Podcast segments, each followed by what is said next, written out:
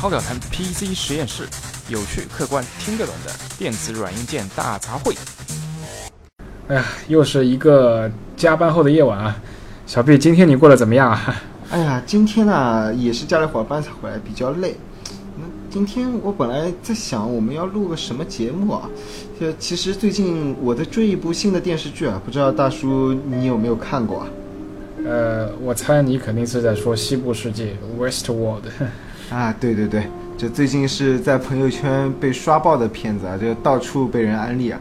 那我也是前段时间才开始看啊，那这部片子啊，的确是一部神剧胚子啊。嗯，确实啊，它的设定还是非常宏大的，而且呢，就是，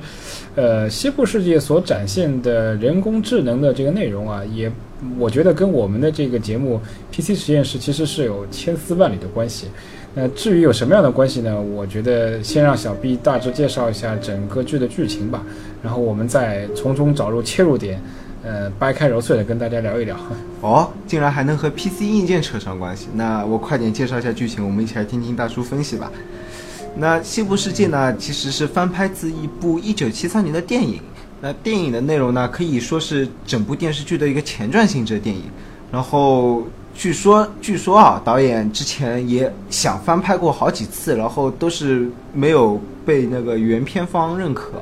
然后一直到找了这个诺兰大神的弟弟啊，最终那个原片方呢才放口让他拍了。然后这部电视剧呢，就可以说和电影是有联系的，但是也。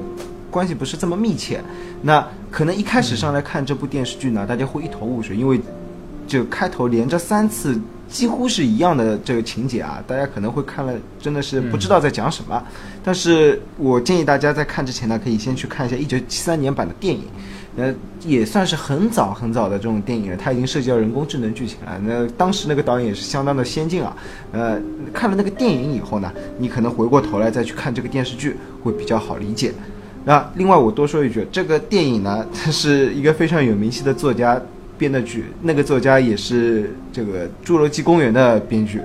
那小说也是他写的，所以就可以说是科幻界的大佬了。那这《西部世界》讲的是个什么故事呢？它是讲就是在未来的某一天啊，某一个时段，人类已经科技达到了一定的高度，那人工智能什么对于人来说已经不是什么大问题了，他们已经开始做仿真人了。那他们呢？为了满足一些人的兽欲啊，还有这种杀戮的欲望，他们做了一个大型的主题公园。这个主题公园叫西部世界。那这里稍稍说一句题外话，就是在这电影版里面啊，它是有三个世界构成的，一个是呃西部世界，一个是罗马世界，还有一个是我忘了，好像中欧世界还是什么的。反正它是有三个主题公园构成的。然后。电视剧呢，因为它可以拍的比较精细嘛，那如果铺的这么开，可能有点难，也不知道日后这六到十集或者是第二、第三季会不会提到。但目前为止呢，所有的故事都集中在西部世界发生的，然后整体呢，就是在感觉是美国的这个内战以后啊发生的故事。那个时候是荒野的西部嘛，然后玩家进去玩，发生一些故事。那它整体做的感觉呢，其实有点像网游性质的。就是有好几条任务线啊，也不能说网游了，就是和 RPG 游戏很像，但是因为是很多人可以进去玩嘛，所以有点网游性质啊，大家可以组队一起去打。然后它有一条条故事线，你可以去挖掘，然后有 NPC 啊会去引导你啊。这电视剧呢，大家叫这个 host，呃 host，它就是接待员，他们是这么翻译的。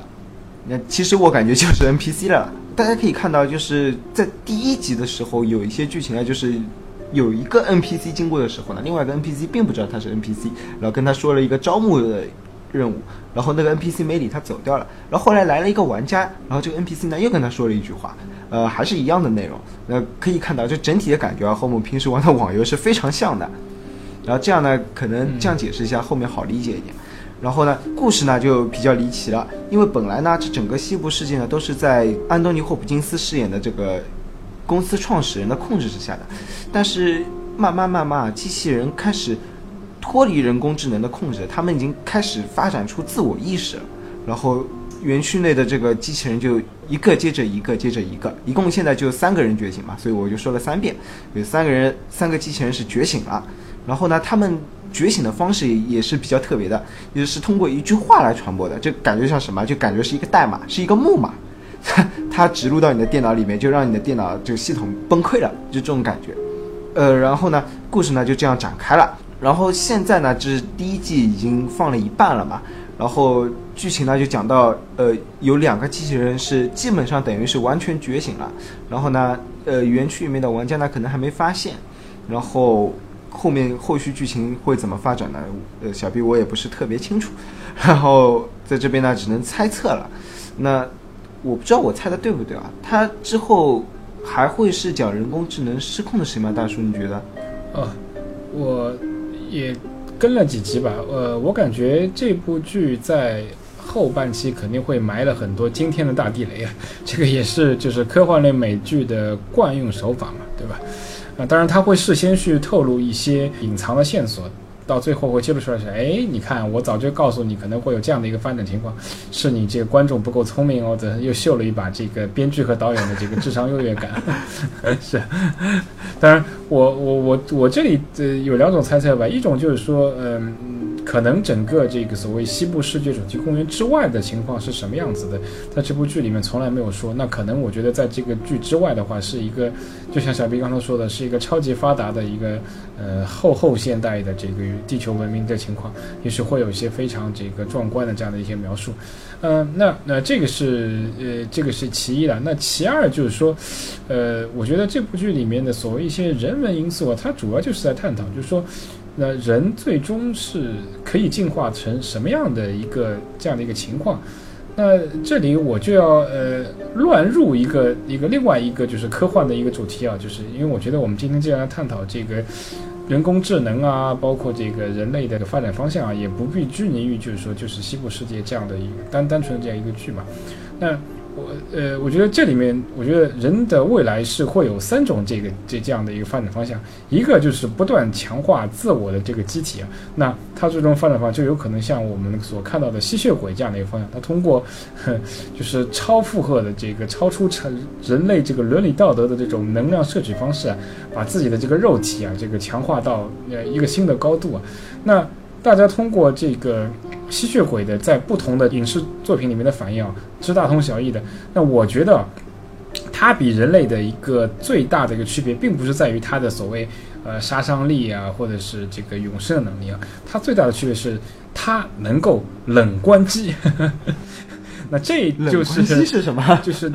冷关机。对，冷关机就是类比到我们 PC 硬件嘛。你想，我们现在用的笔记本，那。热重启和冷关机的区别是什么？那我可以这样来比，就是我们人类啊，跟吸血鬼相比，我们是只能够就是说休眠或者是热重启的，就我们不能是彻底冷关机的。那一旦人的整个体去冷关机的话，那就意味着你就是吹灯拔了，你就完了。但吸血鬼不同，它可以在一个地方休眠数百年甚至上千年，然后然后然后又重新复苏过来，它又恢复到它呃几千年前的这样的一个机能是没有任何问题的。所以。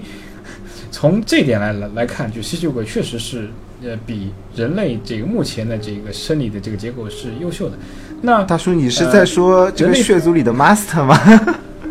嗯，有点吧，有点。其实吸血鬼所有的这个理论都是差不多的。呃，那个，那前面说三种方向，那第二种方向是什么？那就是所谓的人工智能啊。这点我记得在前一阵的这个异形里面也有充分的表表现，就是说，那除了外星。这个所谓原始的工程师的这些外星人类的，呃，这科技发展出这个异形这种方式来收割其他宇宙的能源，但是说到底，所谓这些外星工程师的这个生理结构和人类是基本上是相似程度是非常高的，它本身并没有什么质的突破，但是作为地球的科技，它发展出来一种新的一种生命层，就是人工智能。当人工智能突破起点以后，它就拥有了自我意识。这就是跟之前小 B 在介绍西部世界的剧剧情当中提到的，就是说，原来可能只有一些所谓就是，呃，固定的模式的，只是一个真人扮演的 NPC 的这种所谓初级人工智能的情况，在经过一定的这个外界刺激和。和这个所谓一种代码的这个这个融合之后，突然就觉醒了，它就成为了一个拥有自我意识的、完全自我意识、跟人类一模一样的一个人工智能。同时，它拥有拥有这个人类所不具备的性能。那这这这很容易理解，就是好像你跟一台呃笔记本的区别，或一台 PC 的区别。那呃目前的情况下，人类拥有很很强的这个逻辑和复杂的这个和模糊推断能力，这是 PC 不不具有的。但是 PC 又同时具有这个超级的这种并行运算能力，那是人类不具有。但人工智能一旦突破以后，它既拥有了人类类似的这种模糊啊、这种逻辑啊、这种判断能力，又同时的保留了自己就是超强的这种并行运算能力，这是非常恐怖的。那它就是在智商上完全。完全碾压这个人类的这种超级生命的存在，这也是呃最近一段时间呃几个这个数学界啊和这个哲学界的大神啊，像霍金啊，他们一直会提醒就说，就说人工智能真的有可能是成为就是灭绝人类的一个呃一个一一个一个爆破点吧。那 OK，那说完前两种的话，我觉得其实。最后啊，就是呃，我我我这顺便又可以回到这个西部世界的这个剧情里面，就是还有一种就是介于这前面两种之间的一种存在，就是说我我的这个这个肢体还是保留了人工的这样的一种，就是它可以是高级的生物仿生，也可以是高级的这个金属机身，但是呢，我的这个容器啊，这个这个机器的容器，或者仿生的容器里面所承载的是一个真真实实的一个人类的一个灵魂，那。这个人类的灵魂就是是从一个真实的这个呃，就是就像我们目前所有人类当中的一个活生生的肉体里面剥离出来的一个一个灵魂的实体，然后重新存入到一个新的这个机机体里面，这就有点类似于就是说我们新买了一台新的这个游戏笔记本，那我要把我的老的这个电脑里面的主数据迁移到另一台新新笔记本里面，类似于这样的一个过程，这个就是我所说的一种第三种的存在。这个存在，呃，我觉得是一个相对来说各方面都是比较比较能够说得通的一个模式。它既避免了伦理问题，哎，我是一个还是一个人人类的灵魂，对吗？你不管我是脱离了我原来的肉体，那可能我肉体生病怎么样的，我需要一个新新的身体。呃，那首先我是个真正的人，我不是个机器人，我不是人工智能，我也不是异形，我也不是吸血鬼，对吗？我还保持我的人性，对吧？这其其次呢？我又获得了一个几乎是也是一个相当强、相当相当强健的这样的一个机器也好，仿仿生的一样的一个身体。那我的这个强壮度又跟原来脆弱的人类肉体不可同日而语，对吧？其次呢，就是说，因为我同时搭载了半机械半仿生的肉体，可能啊，我的身体里面还是可以同时保留一部，就是类似于。我们现在最新的这个 i 七的这个 这个辅助运算的芯片，辅助辅助运算的这样的一颗这样的一个一些技能，那那这样的话就是说我的我的人性的一面，我的目前人性的一面，我的我的模模糊判断啊，我的认知的学习方式，我还是使用人类的这这这这个灵魂系统。但是如果当我需要一些大规模运算的时候，哎，我身体里面另外的一些。一些就是辅助的这样的一些 IT 设备也好啊，IT 这样的一些辅助运算功能也好，能够让我同时跟人工智能一样拥有同样的强大的这个运算能力，这个就是一个我觉得呃符合目目前阶段的所谓伦理啊、道德、哲学范畴，又结合了人类科技最最最最精华部分的这样的一个呃一个综合体。我所以如果我如果让我选这三种进化方式的话，那我觉得还是就是我呃。我刚才说的第三种，就是我既保保留我自自有的这样的一个产生于符合人类目前道德的这个肉体当中的一个灵魂，但是我同时又可以拥有一个不断可以替换的这样的一个机械或者是呃生物仿生的这样的一个身体。呃，我觉得这也许也我相信这也是百分之九十九的这个听众也好，人类也好，他最终都会倾向于选择的这样的一种这样的结果。呃，我不知道小毕你对此有何看法？对，其实大叔，你刚才说的时候，我想到一部动画片啊，叫《攻壳机动队》，日本的，它的那个英文名啊，相当有意思，好像叫《Ghost in the Shell》，是吧？就是壳中的灵魂，对吧？嗯，对，然后就是整体感觉就比较像嘛，因为《攻壳机动队》好好像也是把灵魂就是可以转移到不同的机体里的这种感觉，虽然它是人工智能的灵魂啊，它并不是，呃，我不知道草鸡素子是真人还是这制造出来的人造人。呃，这个话题好像一直没有非常明确的描述过，可能就是制片方和作者也是留留一个悬念吧，就是想让观众和读者来猜，它到底是一个呃人工智觉醒的人工智能呢，还是一个还是一个灵，还是一个真实人人类的灵魂，呃，或者是介于两者之间的一种存在，我觉得这都有可能啊。我觉得这不重要，那重要的就是说，这这种这种生存方式啊，这个 Ghost Share 里面就是说。呃，女主角的灵魂其实它是可以不依赖于这个任何容器的，它是可以在互联网里面存在的，这又是一种更加高级的这样的一个生存方式了。对，有点像之前一个科幻电影叫《超验骇客》，哎，另外你刚才说的那个剧情啊，呃，你刚刚你说那个猜测不是剧情，其实，在西部世界剧情里面，我觉觉得其实已经有所展现了。我也不知道我猜的对不对，因为我觉得这个呃创始人老头啊，安东尼霍普金斯饰演的那个角色啊，他可能就是使用了一个人造的肢体，但是灌入了自己的灵魂啊。那可以看出，这个其实要求的技术含量还是比较高的，因为这个可以觉醒的人工智能已经实现了，就是可以大规模的这个。量产制造了，但是就是把人的灵魂转移到一个人造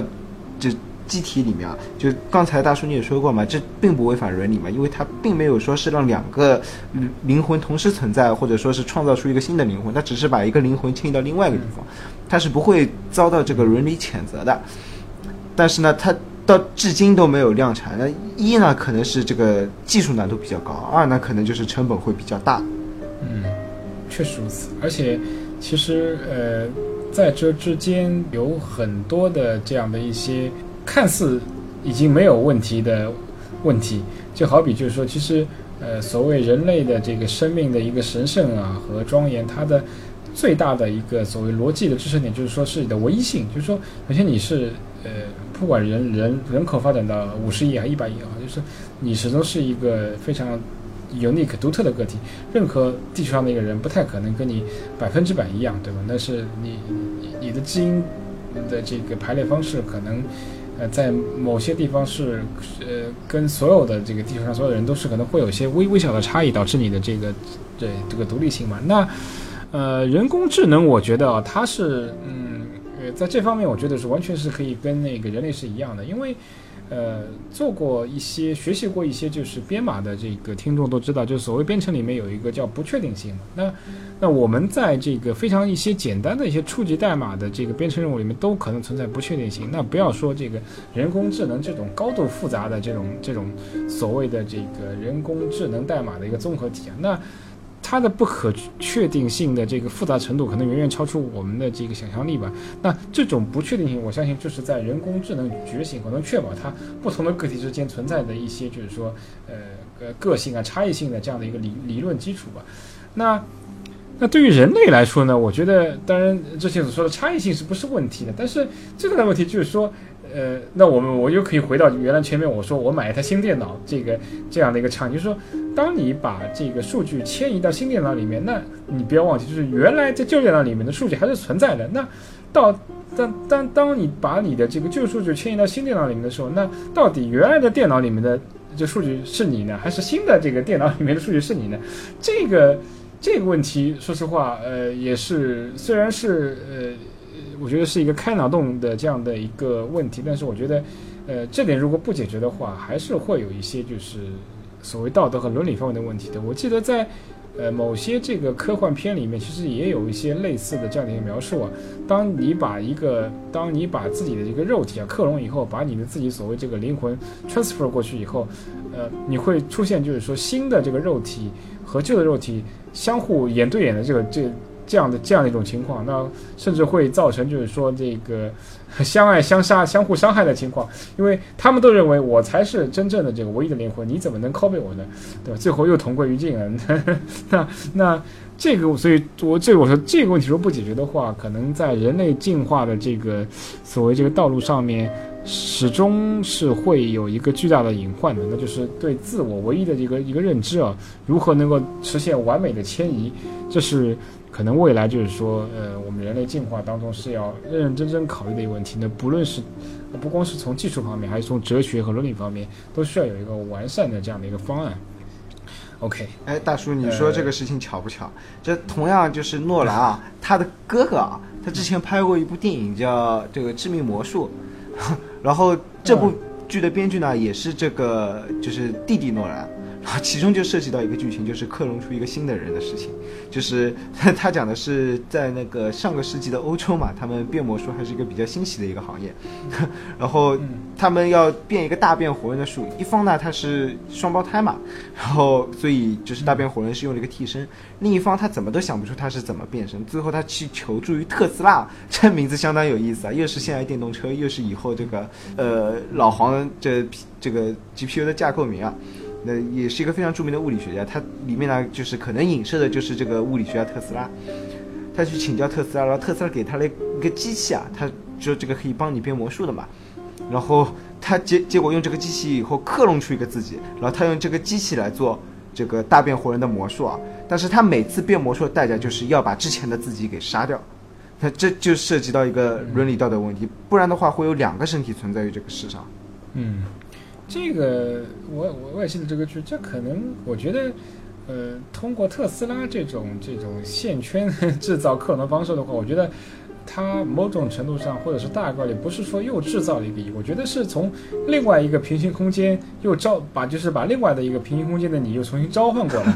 呃，造成出。造成就是两个平行空间的肉体出现在一个一个空间之内嘛？我觉得可能是这种情况，因为，对吧？因为我觉得这个特斯拉这种闪电电圈，它是能够实现这种呃传送门 teleport 的可能性大于就是说克克隆的可能性。这不重要，克隆我觉得重要的是是有两个灵魂同时出现了。对对，这个确实就是呃刚才我说的这样的一个所谓人类进化的一个最大的障碍。不过我觉得呃。所谓呃唯一性认知啊，还是相对一个比较高端的问题啊。当我们回过头来看看这个我们今天的这个 PC 产业，我觉得真的，呃，对比我们所谓科幻剧里面展示的这个人工智能，简直就是一个天一个地啊，真是吧？这个我们整个 PC 行业发展到今天，尤其是近五呃近五年来，简直就是不思进取啊，你说是吗？就是呃，我我可能。打一个不太呃适合的这个例子，那无论是呃所谓现在的智能手机也好，还是我们的这个 PC 啊笔记本也好，它能所展现的这样的一种所谓人工智能啊，我觉得简直连连狗都不如，对吧？那你家里的养的一个宠物，一只狗，其实它不管智商高低是否聪明啊，对吧？那它其实是有自我意识的，对吧？但是我们现在的这个手机也好啊，这个。这个 PC 也好啊，它的这个人工智能几乎仍然是处于一个语音式的一个搜索的这个这个功能而已。那无论所谓这个 Siri 啊，还是那个 Microsoft 的这个 Cortana 和小娜，这个它就能能告诉我什么呢？说，哎，你帮我查一下今天日程，行？那它就是把我预先做在这个这个 Outlook 里面的这样的一些日程和会议安排，就就读一遍。那或者说，哎，我。我要我想去吃午饭，你能推荐一下吗？那他就打开你的大众点评，或者是某一个这个这个 LBS 的应用，啊，告诉你附近有什么这样的一个餐厅啊，怎么样？它其实是没有一个真的真的是一个没有灵魂的一个所谓很初级、非常初级的一个人工智能啊。我觉得它都不能叫人工智能，它 只是一个就是 办公助手或者说生活助手而已。呃，是一个呃人工复读机而已。哎，对，我也觉得。是一个是一个人工鹦鹉啊，这鹦鹉学舌嘛，对吧？那我觉得这个无论是这个嗯 PC 行业里的这个硬件方啊，还是软件方啊，我觉得再这样下去，简直就是剥夺我们广大辛辛苦苦的劳动人民的呃永生的机会啊！我觉得对吗？是吧？那我们是想人工智能高速发展，对吧？我们能够把我们自己的这个。嗯，也许未来的某一天，我们现在是所有的这个 PC 玩家都是每年更新新的硬件。那未来未来的某一天，那我们就是我们要每每年更新这个这这一具新的这个人工智能的身体，对吧？那不管是它是升升级了这个呃这个外在的这个这个机呃所谓这个四肢机机体的这个强度，还是就是那个扩充容量提高了这个啊扩对 扩充了这个这个辅助功能的这个这个这个这个容量，比如说。对吧？呃，你你你你，就人的大家都知道，人的这个记忆是有限的话，那你通过辅助的方式，对吧？我可以拥有一百 TB 的这个容量，是吧？对吧？一一百 TB 的这个这个随时能够检索。我我当我获得知识点的话，我的内内部的这个数据的这个存储就能提供非常强大的一个一个就是检索的这样的一个支持。我觉得这个想法不错。你你你花少的钱是一百 TB 的这个五千四百转的这个 HDD，你钱花的多。还有就是一百 TB PCIe SSD 了。对，还有什什么这个顺丰啊、千里眼不是问题啊，就是把超级的这个单反移植到你的眼球里面去嘛，对吧？今天那我的我的老版本的这个身体，我只能看出呃呃一公里。那我新我我十年后的新机体，我就能看出一百公里，是吧？明明年升级来卡摄像头了。类似啊，但可能它的展现形式不一样，但是这是这种所谓升级的理念是完全是一致的。那。对吗？那我我如果真能做到这点，我也是愿意升级的，对吧？我愿意愿意升级我的这个这个新的机体啊，对吧？能让我变得这个真正做到什么更快、更高、更强，对吧？那个时候奥运会这个取消了，只是由各大这个商业公司承包了，就是你你谁推出的新机体最强，那就是今年卖的最好的产品秀了，就是。对啊，甚至你你你你你你还可以有各种设计，对吧？这这个机体是适合比较适合善于善于那个游泳的，这个机体是比较适合善于爬山的。那你有钱，行，你是 你是王王思聪，可以，你就能买到一个全能型，对吧？甚至还能还能飞上天的这个机体，对吧？对吧？如果你如果你是一个穷屌丝哦，那对不起，可能你你只能去向卡巴西岛淘一个二手的机体，对吧？这个这个就 这个就比较悲剧了。但是 anyway，你还是能够永生啊，对吧？你只要存够足够的钱，对吧？你就能你就升级一个相对来说更加好的机体，对吧？那这个呃，我觉得这个才是一个。呃，永生的一个美好人生啊！所以现在这个真的近五年的这个不思进取这个机体，它在不思进取的这个 PC 行业啊，这不光是我们现在没有的玩具玩了，这个你大家眼光要放得远一点，它就是剥夺了我们永生的机会啊！这可不行啊，是吧？是间接是在杀人了，就是。对，就是间接的杀人嘛！这个永生不能成为少数这个富豪的这个玩具啊！就我们。作为屁民，作为屌丝，我们也有这个获得永生的权利。大不了就是你们像钢铁侠一样飞吧，我们这个从这个呃淘汰的这个垃圾堆的这个机体里面东拼西凑嘛，发挥我们现在这个这个这个这个垃圾佬的精神嘛，能够拼凑一些的能用的机体的，只要只要能够永生嘛，总有机会能能够换到更好的机体，是吗？就是我活个两百年，我还不怕翻不了身吗？我。对，对呀，X 五六五零也是可以用的嘛，没必要升到最新的什么什么 五九五九啊六九几零 X 是吗？对呀，少些那个 A A V X 代码嘛，稍微慢点的，我能看出一公里我也满足了，我不需要看出一百公里，是吧？就没有意思的。这刚才我介绍的这个剧情呢，可能有点乱，因为这部剧呢就是很多闪回啊拼凑起来的诺兰兄弟的风格嘛。那我来讲剧情，可能讲的还不是那么的生动。我建议大家呢可以直接去看一下这部电视剧嘛，现在只有五集，追起来比较快。